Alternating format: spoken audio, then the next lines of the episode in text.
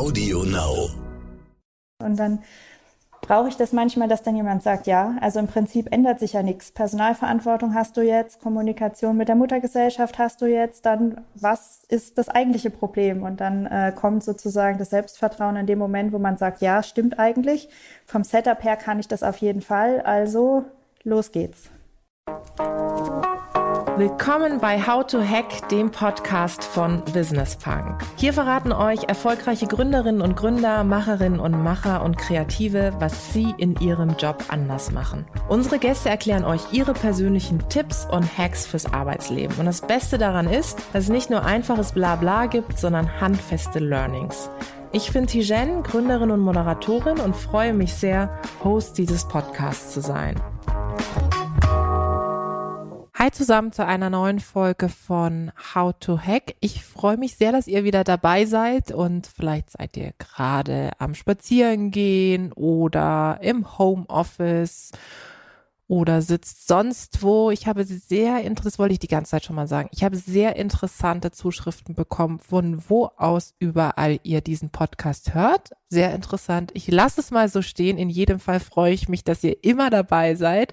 Und ich habe mich unglaublich auf diese Folge gefreut, weil das ähm, ein Thema ist, was wir schon häufiger mal bei Business Punk hatten aber immer aus unterschiedlichsten Perspektiven uns angeschaut haben, nämlich das Thema Karriere. Und dazu habe ich mir heute jemanden an meine digitale Seite dazu geholt, die einen ganz, ganz spannenden beruflichen Weg hat und diesen uns gleich mal etwas näher bringen wird. Ich will sie euch kurz vorstellen. Sie hat einen spannenden Titel, COO und Deputy Country Head bei Merck Fink und heißt Dr. Linda Urban Linda, ich freue mich, dass du da bist. Hallo, so spannend, dass ich da sein darf heute. Ich habe es gesagt, du hast ähm, einen spannenden Weg. Gibt es sowas wie ein Lebensmotto, das du hast? Also eigentlich ist es sowas wie Neugierde. Also es ist immer sozusagen der nächste Schritt, die Frage ähm, sozusagen nach einer Lösung, die mich dann immer von einem zum anderen gebracht hat, weil ich glaube, wenn man von außen drauf schaut, dann ist es nicht unbedingt immer so stringent und zusammenhängend, wie man sich das so wünschen würde. Aber ähm, die Fragen dahinter sind eigentlich immer die gleichen geblieben und ähm, das Setting hat sich halt immer ein bisschen geändert über Zeit. Das bedeutet, dass du jemand bist, die Risiken nicht scheut dass du erstmal springst und dann überlegst, wie du schwimmen kannst? Oder bist du schon auch jemand, die sagt, okay, ich gucke mir erstmal alles an, Wege ab und dann gehe ich diesen Weg? Ich glaube, ich bin immer in der Entscheidungsfindung relativ rational, aber Risiko stimmt natürlich. Da hast du eigentlich schon das richtige Schlagwort gefunden, weil so fing eigentlich auch alles an, weil das war dann im Prinzip auch mein erster Job, wo ich dann saß. Das nannte sich sogar Risk Solutions Group. Mhm. Äh, Habe ich dann gestartet, ganz lustig, bei Lehman Brothers in London. Und da werden jetzt natürlich einige lachen. In Sachen Risiko war das natürlich dann vielleicht nicht so die erste Wahl, so in dem Moment, wenn man drinsteckt. Aber da kam dann sozusagen die erste große Frage und das erste große Warum, was dann im Zweifelsfall auch immer die nächste Station bedeutet hat in dem Sinn. Es folgt eine Information des Werbepartners Skoda. Mobilität und Nachhaltigkeit sind keine Gegensätze mehr. Das sieht auch Jens Döme so, der als Außendienstler mehrere 10.000 Kilometer im Jahr fährt. Als es um meinen Firmenwagen ging, habe ich mich für den neuen Skoda Enyaq iV entschieden. Für mich bietet dieser Elektro-SUV die perfekte Kombination aus Komfort und Reichweite. Der neue 100% elektrische Skoda Enyaq iV80 ist komfortabel ausgestattet, auch mit über 500 Kilometern Reichweite. Mehr dazu auf skoda.de slash flotte-enyaq. Wie hast du die Zeit erlebt? Du hast gesagt, viele werden jetzt vielleicht etwas schmunzeln, wenn wir uns mal zurückbesinnen. Da war ja ordentlich was los. Ähm, ich könnte mir vorstellen, dass du dadurch auch ziemlich krisenresistent geworden bist. Ja, das ist, glaube ich, eine Qualität, die habe ich mir bis heute bewahrt. Also immer, wenn sozusagen die Hektik ausbricht, dann sagen die Kollegen auch in den letzten Jahren und bis heute, wie kannst du denn jetzt noch lächeln und ähm, wie lässt sich das denn jetzt noch stemmen? Und dann äh, sage ich so und dann schauen wir uns das jetzt an und dann machen wir weiter, weil ich glaube schon, dass wenn man ähm, ein paar Punkte erlebt hat, wo man so sagen würde in dem Moment, wenn man drinsteckt, so puh, ja, ähm, und dann gesehen hat, dass es doch immer weitergeht und dass es im Zweifelsfall auch gar nicht hilft, dann das Problem immer größer zu machen, sondern dass man dann die Ärmel hochkrempeln muss, ähm, als dann, keine Ahnung, damals die Leitungen heiß gelaufen sind bei Lehman Brothers, als sozusagen da der D-Day da war, sind wir dann auch ans Telefon gegangen und haben geschaut, wie wir den Kunden noch helfen können aus der Situation raus. Und dann äh, war das damals mit Social Media im Prinzip auch noch nicht so weit. Also man könnte im Prinzip sagen, das war damals der Shitstorm, bevor es digital gab, ja, wie da mhm. die Leitungen heiß gelaufen sind. Aber wenn man das dann einmal erlebt hat und sozusagen mittendrin war, dann ähm, ist sozusagen das Resistenzlevel, glaube ich, beim nächsten Mal ein ganz anderes und die Einordnung ist dann einfach ein bisschen woanders. Was hast du in der Zeit gelernt, was dir heute hilft? Da war es, glaube ich, das erste Mal, dass ich mich so hinterfragt habe, in dem Sinne, was mache ich hier eigentlich? Weil das war dann schon so, dass natürlich die Unternehmenskommunikation immer war, äh, vollkommen liquide aufgestellt, gar kein Problem. Und am Montag war die Bank pleite. Also da habe ich auch gedacht, wie kann sich das denn von Freitag auf Montag so geändert haben? Ähm, und dann ähm, fängt man an, weil damals war ich auch gerade Anfang 20, gerade 21 geworden und äh, toll, erster Job, äh, große Stadt, international unterwegs. Und dann kam so diese Schleife im Nachgang, so, hm, was mache ich hier eigentlich und will ich wirklich darauf mein Leben aufbauen? Und dann kam das erste große Warum. Und das hat mich dann quasi zum Risikomanagement gebracht, ne, wo man dann so sagt, so, äh, es kann doch nicht sein, da muss doch ein Mechanismus dahinter stecken, das will ich besser verstehen. Und dann ging sozusagen die Suche in die Richtung los. Bist du denn jemand, die ähm, für sich immer so einen Plan hatte oder hat, zu sagen, okay, in gewissen Abständen möchte ich folgende Ziele erreichen? Ich glaube schon, dass ich insgesamt ein ehrgeiziger Mensch bin oder dass ich sozusagen als ehrgeizig beschrieben werden würde. Aber ich mache das jetzt nicht an bestimmten Positionen oder Titeln fest in dem Sinne, sondern ähm, für mich ist es dann auch immer eine interessante Aufgabe, die als nächstes kommt. Also das war jetzt ja dann auch so, dass ich mich nach der Promotion dann für ein Startup entschieden habe, statt mhm. für einen Corporate Job, wo jeder sagen würde, oh Wahnsinn, Doktortitel, dann jetzt ab in die Großbank oder in die namhafte Unternehmensberatung. Und äh, klar habe ich mir das angeguckt und äh, dann hat aber mein Bauch in dem Moment hat dann gemeint, hm, bist du damit wirklich glücklich? Und dann, ja, nenn's im Zweifelsfall auch Impulsentscheidung. Aber dann äh, bin ich dem Herzen gefolgt und habe gesagt, so jetzt einmal was mit Ärmel hochkrempeln, selber machen und äh, ausprobieren. Wolltest du das auf Eigeninitiative zu sagen, okay, jetzt da, wo du bist, du bist bei Merkfink, ich habe es vorhin gesagt, ähm, und du bist auch nach 150 Jahren die erste Frau, im Führungsteam. Hast du deinen Hut in den Ring geschmissen oder wie kam das? Das ist eine Idee, die ist, glaube ich, gereift im Team, weil wir haben hier eigentlich eine wahnsinnig offene Unternehmenskultur. Ne? Also wenn man so von außen drauf schaut und wir natürlich die 150-jährige Geschichte haben, wo man dann natürlich die Vorstellung im Zweifelsfall auch wenig jung und dynamisch sein mag, wenn man von außen schaut, sind die Wege intern wirklich sehr kurz und die Kollegen sind wirklich sehr, sehr eng aneinander. Und da ist dann sozusagen ähm, die Diskussion aufgekommen, wenn jetzt mit dem Merger sich die Unternehmensstruktur verändert, wie sich dann die Positionen verschieben. Und dann kam es auch aus dem Kollegenkreis sozusagen kam dann die Idee auch hoch und ähm, dann haben wir das sozusagen das erste Mal diskutiert, kannst du dir das vorstellen? Und dann habe ich angefangen drüber nachzudenken, weil das dann natürlich schon nochmal ein größerer Schritt ist natürlich auch mhm. in dem Sinne. Und da gebe ich zu, musste ich auch ein bisschen drüber nachdenken. Ja, und dann habe ich gesagt, ja klar, also in dem Setup, in dem Team eine bessere Chance werde ich wahrscheinlich nicht mehr bekommen in meinem Leben. Besprichst du solche Entscheidungen mit Menschen in deinem Umfeld oder bist du eher jemand, die sagt, okay, im Kontext von Karriere, ähm, ich mache das mit mir selber aus? Das bespreche ich schon. Also da habe ich dann, ähm, ja, man, man würde es, wenn man von außen drauf schaut, äh, Mentorinnen nennen im Zweifelsfall. Mhm. Ich habe eigentlich, sage ich jetzt mal, Freundinnen, die dann einfach 20 Jahre älter sind, dann auch schon was gesehen haben in dem Bereich und äh, die benutze ich dann als, als Spiegel in gewissen Dingen. Und ähm, da habe ich dann auch erzählt, ja, und dann könnte ich hier und da würde aber viel Personalverantwortung, viel Kommunikation mit der Muttergesellschaft dranhängen und dann brauche ich das manchmal, dass dann jemand sagt, ja, also im Prinzip ändert sich ja nichts. Personalverantwortung hast du jetzt, Kommunikation mit der Muttergesellschaft hast du jetzt, dann was ist das eigentliche Problem? Und dann äh, kommt sozusagen das Selbstvertrauen in dem Moment, wo man sagt, ja, stimmt eigentlich. Vom Setup her kann ich das auf jeden Fall, also los geht's.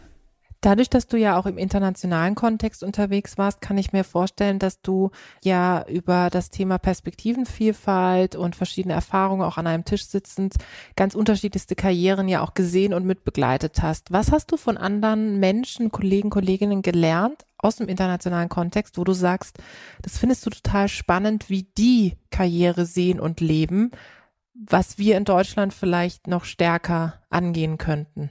Also in England war es schon so, ähm, dass ich, gut, da habe ich jetzt im Investmentbanking-Umfeld gearbeitet, mhm. aber ähm, die Frauen, die da waren, die hatten ein ganz anderes Selbstbewusstsein, sage ich jetzt mal, als ich das in Deutschland gewöhnt war, sagen wir einfach mal. Oder selbst wenn dort jemand vom German Desk geredet hat, war, hatte man dann auch immer noch ein anderes Bild im Hinterkopf, einfach was das für ein Typ Mensch ist und was das für ein Selbstverständnis ist.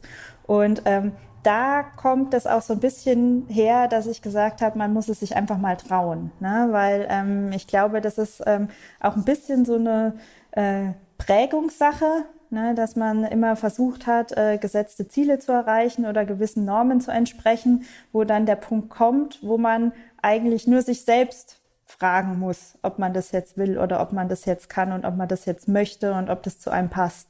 Also das ist eigentlich was, das habe ich sozusagen dort am meisten mitgenommen. Du hast gerade auch von Mentoren oder Mentorinnen ähm, gesprochen.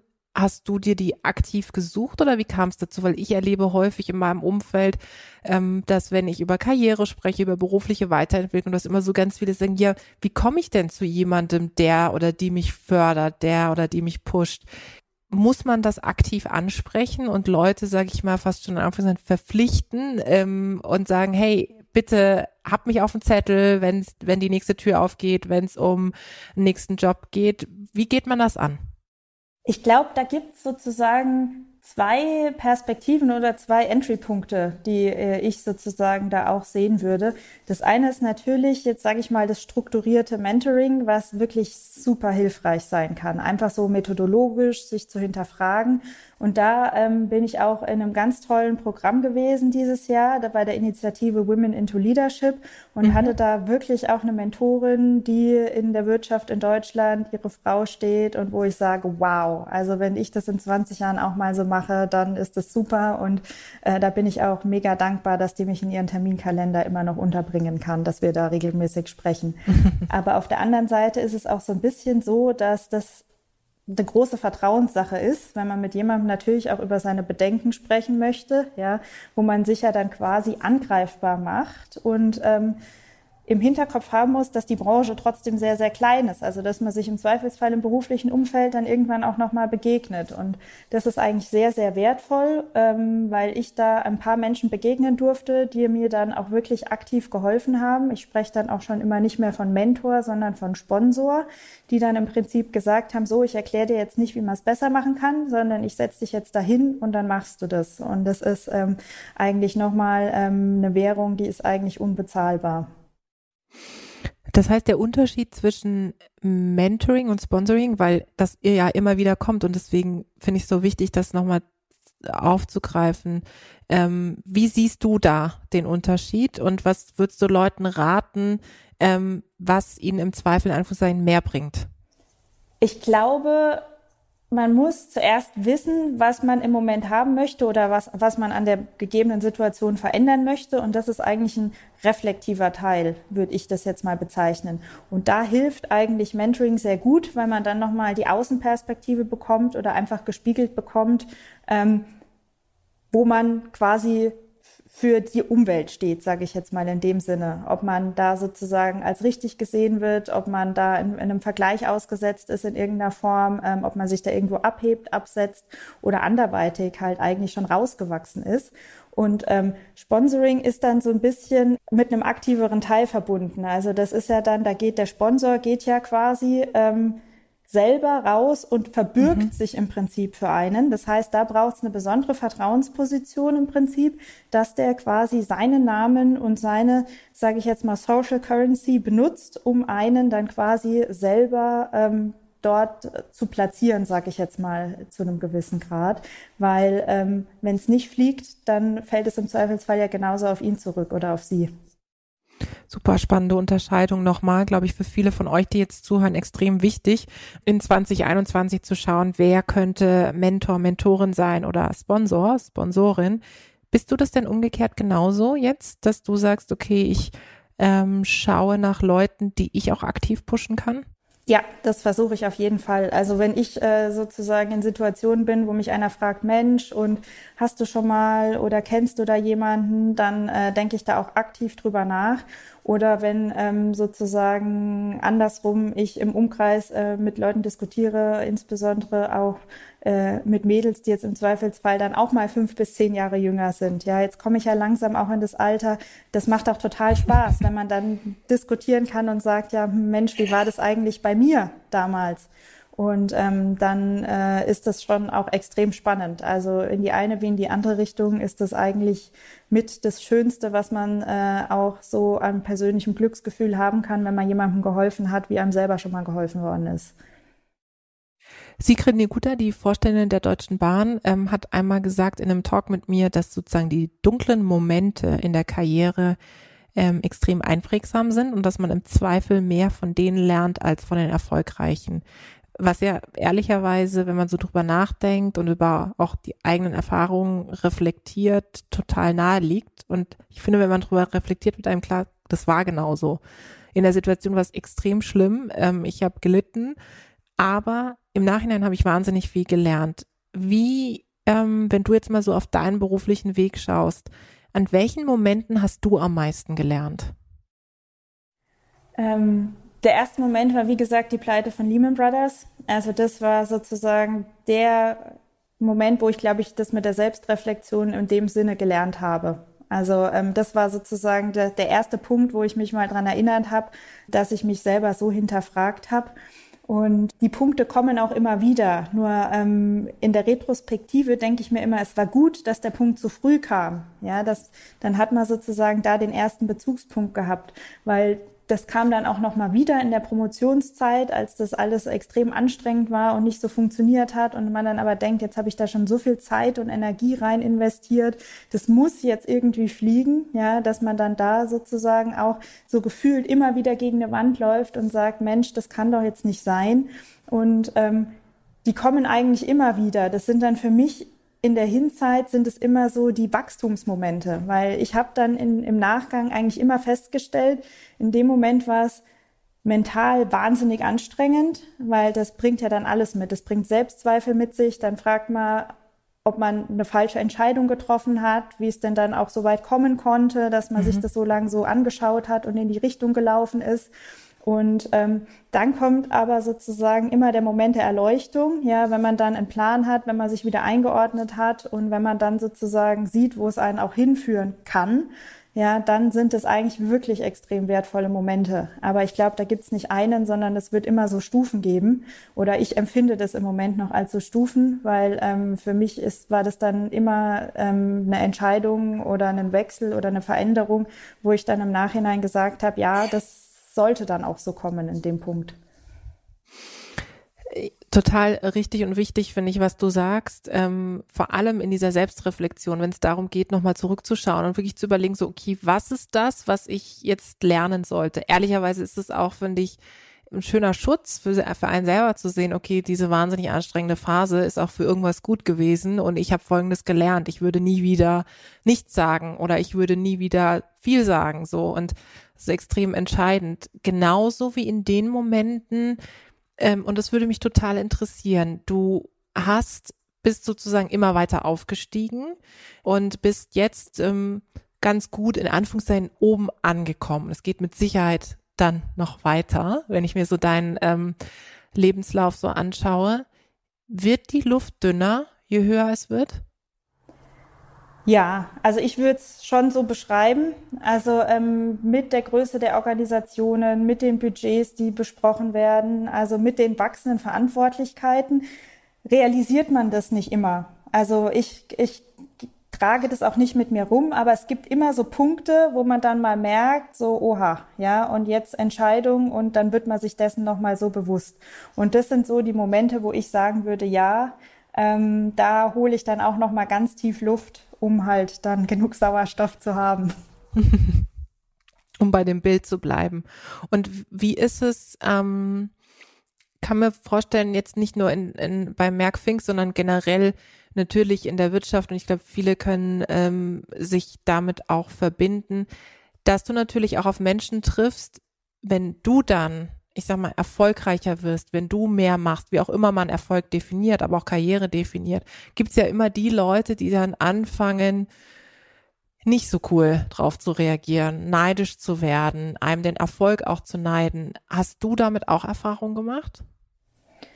Ähm, ja, also man verliert dann natürlich auch Freunde im Zweifelsfall und Bekanntschaften, ähm, wo dann der Umgangston auch ein anderer wird oder die das dann in der Form auch nicht mehr verstehen können und wollen, was man dann macht. Das ist dann in dem Moment auch sehr schmerzhaft. Also wenn man viel geteilt hat, wenn man mhm. beispielsweise täglich über Kontinente und verschiedene Zeitzonen Freundschaften gepflegt hat und dann feststellen muss, ja, hm, jetzt passt's leider nicht mehr, ähm, dann ist es an dem Punkt sehr schade. Aber dann hat man dafür dann die Gelegenheit, neue positive Bekanntschaften zu machen und dann die Lücke auch wieder zu füllen. Also dann hat man dann im Zweifelsfall andere Dialoge und andere Bezugspersonen und das ist schon ganz schwierig, aber das ist sozusagen ein Kontext, wo das dann nötig ist und der andere ist dann auch einfach, wenn man flexibel ist und dauernd die Stadt oder das Land oder den Kontinent mhm. wechselt. Ne? Dann hat man sozusagen auch das gleiche Problem der Anknüpfungspunkte. Und es ist sozusagen auch ein bisschen ein Wachstumsprozess. Also es ist natürlich am schönsten, wenn man noch die Freunde von früher aus Schulzeiten trifft und äh, da die Gemeinsamkeiten pflegt und es gibt quasi für jeden Lebensabschnitt, sage ich jetzt mal, eine Basis und dann äh, kommt sozusagen der nächste Lebensabschnitt und dann muss man schauen, was man da mitnimmt. Ich finde auch, ähm, je ähm, älter und weiser man wird, ähm, so erlebe ich das ehrlicherweise auch bei mir selbst, ist es ja auch so, dass ähm, man im, im Umgang mit anderen entspannter wird. Also ich glaube, früher in noch ganz, ganz jungen Jahren habe ich natürlich auch bei jeder Begegnung, die ich hatte, sofort super viel rein interpretiert im Kontext von Freundschaft. Also dann sofort gedacht, okay, das ist mein nächster bester Freund, das ist meine nächste beste Freundin. Heute finde ich, ähm, ist es so, dass ich mich total freue, wenn ich neue Leute kennenlerne, auch gerade aus dem Business-Kontext. Aber ich habe nie die Erwartungshaltung, dass daraus irgendwie eine tiefere Freundschaft wird. Und das ist doch das, du hast vorhin auch von ähm, darüber gesprochen, dass du jetzt merkst, dass auch jüngere Leute nachkommen und das ist doch das, was finde ich ein ähm, entspannter werden lässt und auch entspannter auf das Thema Karriere schauen lässt. Und in den Momenten, wo du nicht entspannt bist, machst du ja etwas, um dich zu entspannen. Ich habe gelesen, dass du äh, Karate machst, stimmt das? Ja, das ist dann auch eine gezielte Anspannung an einiger Stelle, nicht nur Entspannung. Und das Witzige ist, ich habe Taekwondo ganz lange gemacht ähm, oh. und war auch ganz äh, weit fortgeschritten, hatte den blauen Gurt. Also es ist so blau und dann kommt rot im Taekwondo und dann kommt schwarz ja. und dann schwarz und dann die einzelnen Dance heißen die, glaube ich, genau. genau ja. Und äh, ich habe aber leider bei Blau, dann bin ich dann sozusagen ausgestiegen. Ich könnte, glaube ich, aber theoretisch irgendwann wieder einsteigen. Und du hast Braun, den braunen Gurt, oder? Genau, da gibt's sogar mehrere. Da habe ich es quasi bis zum letzten geschafft, aber zum Schwarzen hat's noch nicht gereicht, weil da muss man dann sehr regelmäßig auch trainieren, um das zu schaffen. Und warum hast du dich für Karate entschieden? Oh, das war ganz, ganz früh. Also ich habe da in, mit sechs Jahren habe ich angefangen in der Grundschule ähm, damit ich nicht, also auf dem Schulhof verklopft werde sozusagen, haben meine Eltern gesagt, so, das ist eine gute Idee, wenn man das mal lernt. Aber äh, das hat mich dann eigentlich immer begleitet. Das habe ich dann quasi mitgenommen, das als Hobby durch die Schulzeit, habe das dann auch im Auslandsstudium in den USA mal versucht.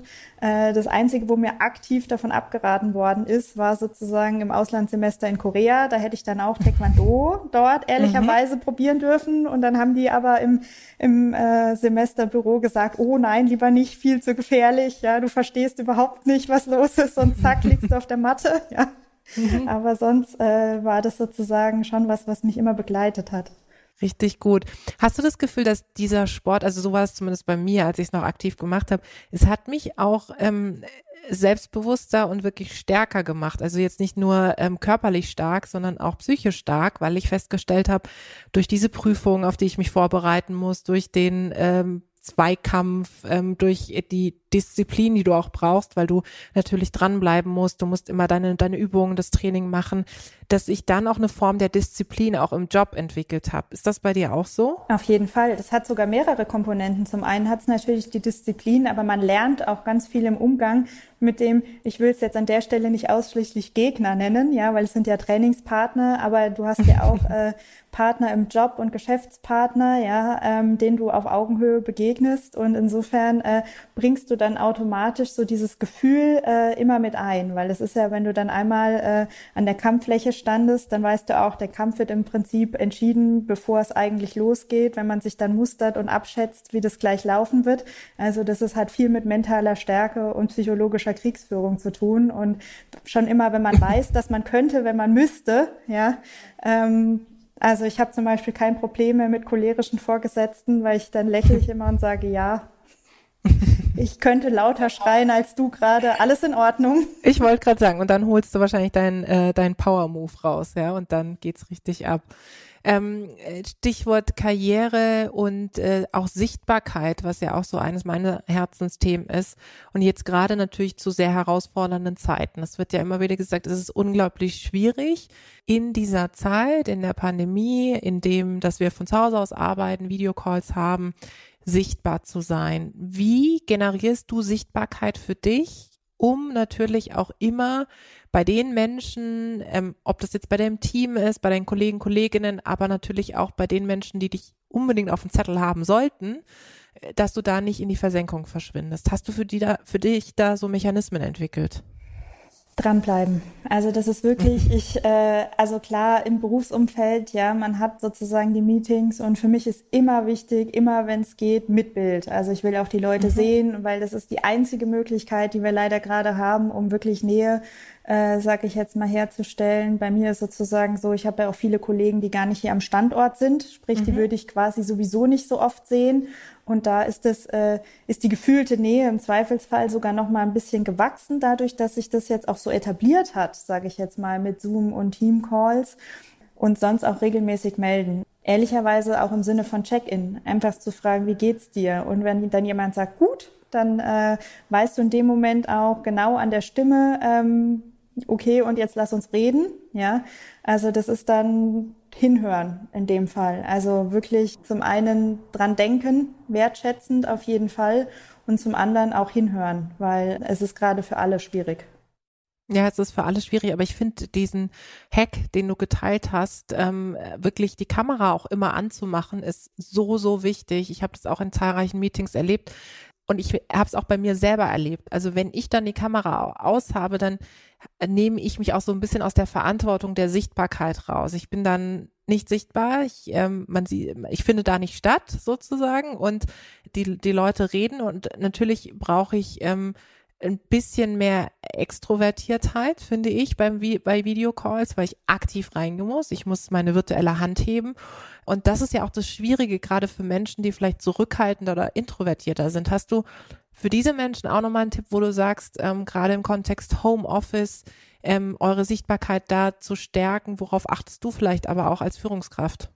Ich habe ja, man könnte fast sagen, den Spleen, ich trage immer Halstücher. Also ich trage auch im Sommer Halstücher, das ist sozusagen immer mein Farbfleck und äh, das lasse ich auch nicht, das lasse ich mir auch nicht nehmen, weil ich meine, da gab es auch eine Geschichte zu, dass mir quasi mal vorgeworfen wurde, äh, dass ich ja quasi immer stockkonservativ schwarz-weiß unterwegs bin. Und dann habe ich erst bunte Blusen bestellt und dann ganz viele Halstücher gekauft.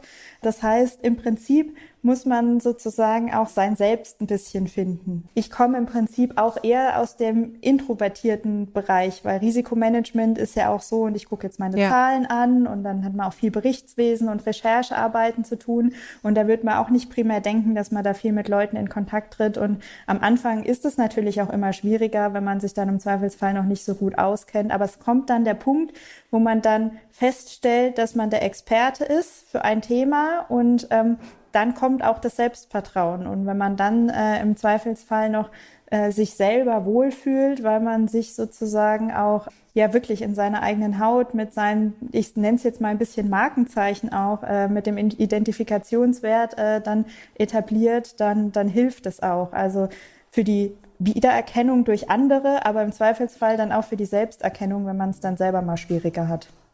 Wie viele äh, Halstücher besitzt du? Oha. Nicht gezählt. Ordentlich. Drei Schubladen voll, Drei falls Schubladen. es eine Maßeinheit ist. Äh, noch eine Frage, Linda, und zwar, du hast gerade im Nebensatz gesagt, ich äh, fand das so bezeichnend, du hast gesagt, dann kam irgendwie jemand, ähm, dass du da Schwarz-Weiß-Klamotten anhast und äh, in Anführungszeichen stockkonservativ. Jetzt gibt es bestimmt Menschen, die zuhören, die sagen, oh Gott, genau so einen Kollegen oder eine Kollegin habe ich auch. Oder es ist sogar mein Chef oder meine Chefin. Und ich hatte ja dazu vor kurzem auch mal drüben auf Instagram äh, was gepostet, irgendwie bei Frauen ist ja zu laut, zu leise, zu bunt, Lippenstift, High Heels, Turnschuhe, es wird ja immer irgendwie bewertet. Wie bist du in solchen Momenten mit solchen Kommentaren umgegangen und was kannst du anderen mitgeben, jetzt egal ob Frauen oder Männer, wie man mit solchen Kommentaren eben umgeht? Was macht man da? Ich habe mich gefragt, ob ich äh, wirklich stockkonservativ und schwarz-weiß bin und bin zu dem Schluss gekommen, das war ich eh noch nie und habe das dann als Freifahrtschein interpretiert. Also äh, das war äh, natürlich auch im beruflichen Kontext, in der Branche ist das halt manchmal auch nicht so einfach und es gibt dann gewisse Grenzen. Aber dann ähm, war das sozusagen, wenn du es willst, auch wieder der Punkt, wo man dann sagt, ja, dann einen Schritt zurück, einmal drüber nachdenken und was würde ich denn eigentlich machen, wenn ich es mir aussuchen dürfte.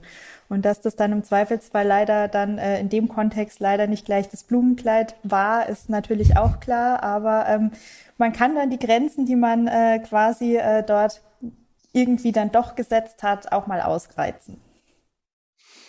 Das kann ich mir vorstellen und vor allem das Allerwichtigste ist ähm, diese Reflexion, ne? also sozusagen für sich selbst die Hoheit, die Entscheidungshoheit zu haben, ähm, wenn so etwas kommt, wie gehe ich damit um und fasst es mich an, äh, tatsächlich nehme ich das als etwas, wirklich Dinge zu überdenken oder sage ich äh, jetzt erst recht ähm, und ich bleib so, wie ich bin. Ja, so. Ähm, ich glaube, für mich ist auch immer so das Entscheidende, wie sagt es jemand? Also der Ton macht die Musik, ist es übergriffig? Irgendjemand hatte auf LinkedIn mal geschrieben, als ich äh, so zum Thema Lippenstift da was gepostet hatte, jemand drunter kommentiert, fand ich total witzig. Ähm, äh, die Kommentare, die mit kleiner Tipp anfangen, haben beinhalten alles, aber keinen Tipp. So und das finde ich, das kann Sehr man echt auf alles überziehen, auf alles. Konter so, ist alles. Äh, irgendwie ähm, ohne dir nahe zu treten oder weißt du, solche Sachen sind immer so, nee, du trittst mir gerade nahe. So, ähm, das habe ich direkt übernommen. Linda, ganz zum Schluss vielleicht nochmal im Hinblick auf Karriere, was ist so dein ja, Power-Hack, dein Tipp, was möchtest du anderen Menschen mitgeben? Kommen wir nochmal zum Werbepartner Skoda. Auch für längere Dienstreisen ist der neue Skoda Enyaq iV80 uneingeschränkt geeignet, denn er ist per Schnellladung in nur 40 Minuten wieder von 10 auf bis zu 80 Prozent geladen. Mehr dazu auf skoda.de slash flotte-enyaq. Ärmel hochkrempeln und anfangen. Also einfach machen im Sinne von trauen, weil ähm, entweder ist dann jemand da, der es besser kann und besser macht, dann äh, kann der das immer noch sagen, wie man das jetzt besser macht und besser machen könnte und kann es dann im Zweifelsfall auch selber besser machen. Und sonst bringt es einen weiter, weil ähm, wenn man neugierig ist und sich in die Sachen reinfuchst, ähm, es kommt immer der Tag, wo man es nochmal brauchen kann. Also es ist so lustig. Also auch äh, wenn ich ja quasi gerade erst ganz am Anfang der Karriere stehe, es gibt so viele Themen und so viele Situationen, die sind einfach wiedergekommen wo man dann zum Teil gehofft hat, okay, hoffentlich kommt es nie wieder, aber auf der anderen Seite gesagt hat, alles klar, bin der, done that, gar kein Thema. Also ähm, es lohnt sich sozusagen einfach äh, vorwärts und anpacken. Sehr gut. Ich fand es auf jeden Fall toll, dass du bei mir äh, zu Gast warst. Hat mir unglaublich viel Spaß gemacht. Vielen, vielen Dank. Ich danke dir. Schön war's. Vielen Dank da draußen fürs Zuhören. Ich hoffe, es hat euch gefallen. Lasst uns gerne Feedback da, Verbesserungsvorschläge, was wir besser machen können sollen, was wir vielleicht genau so behalten sollen. Abonniert uns fleißig auf iTunes oder Spotify. Ich freue mich aufs nächste Mal.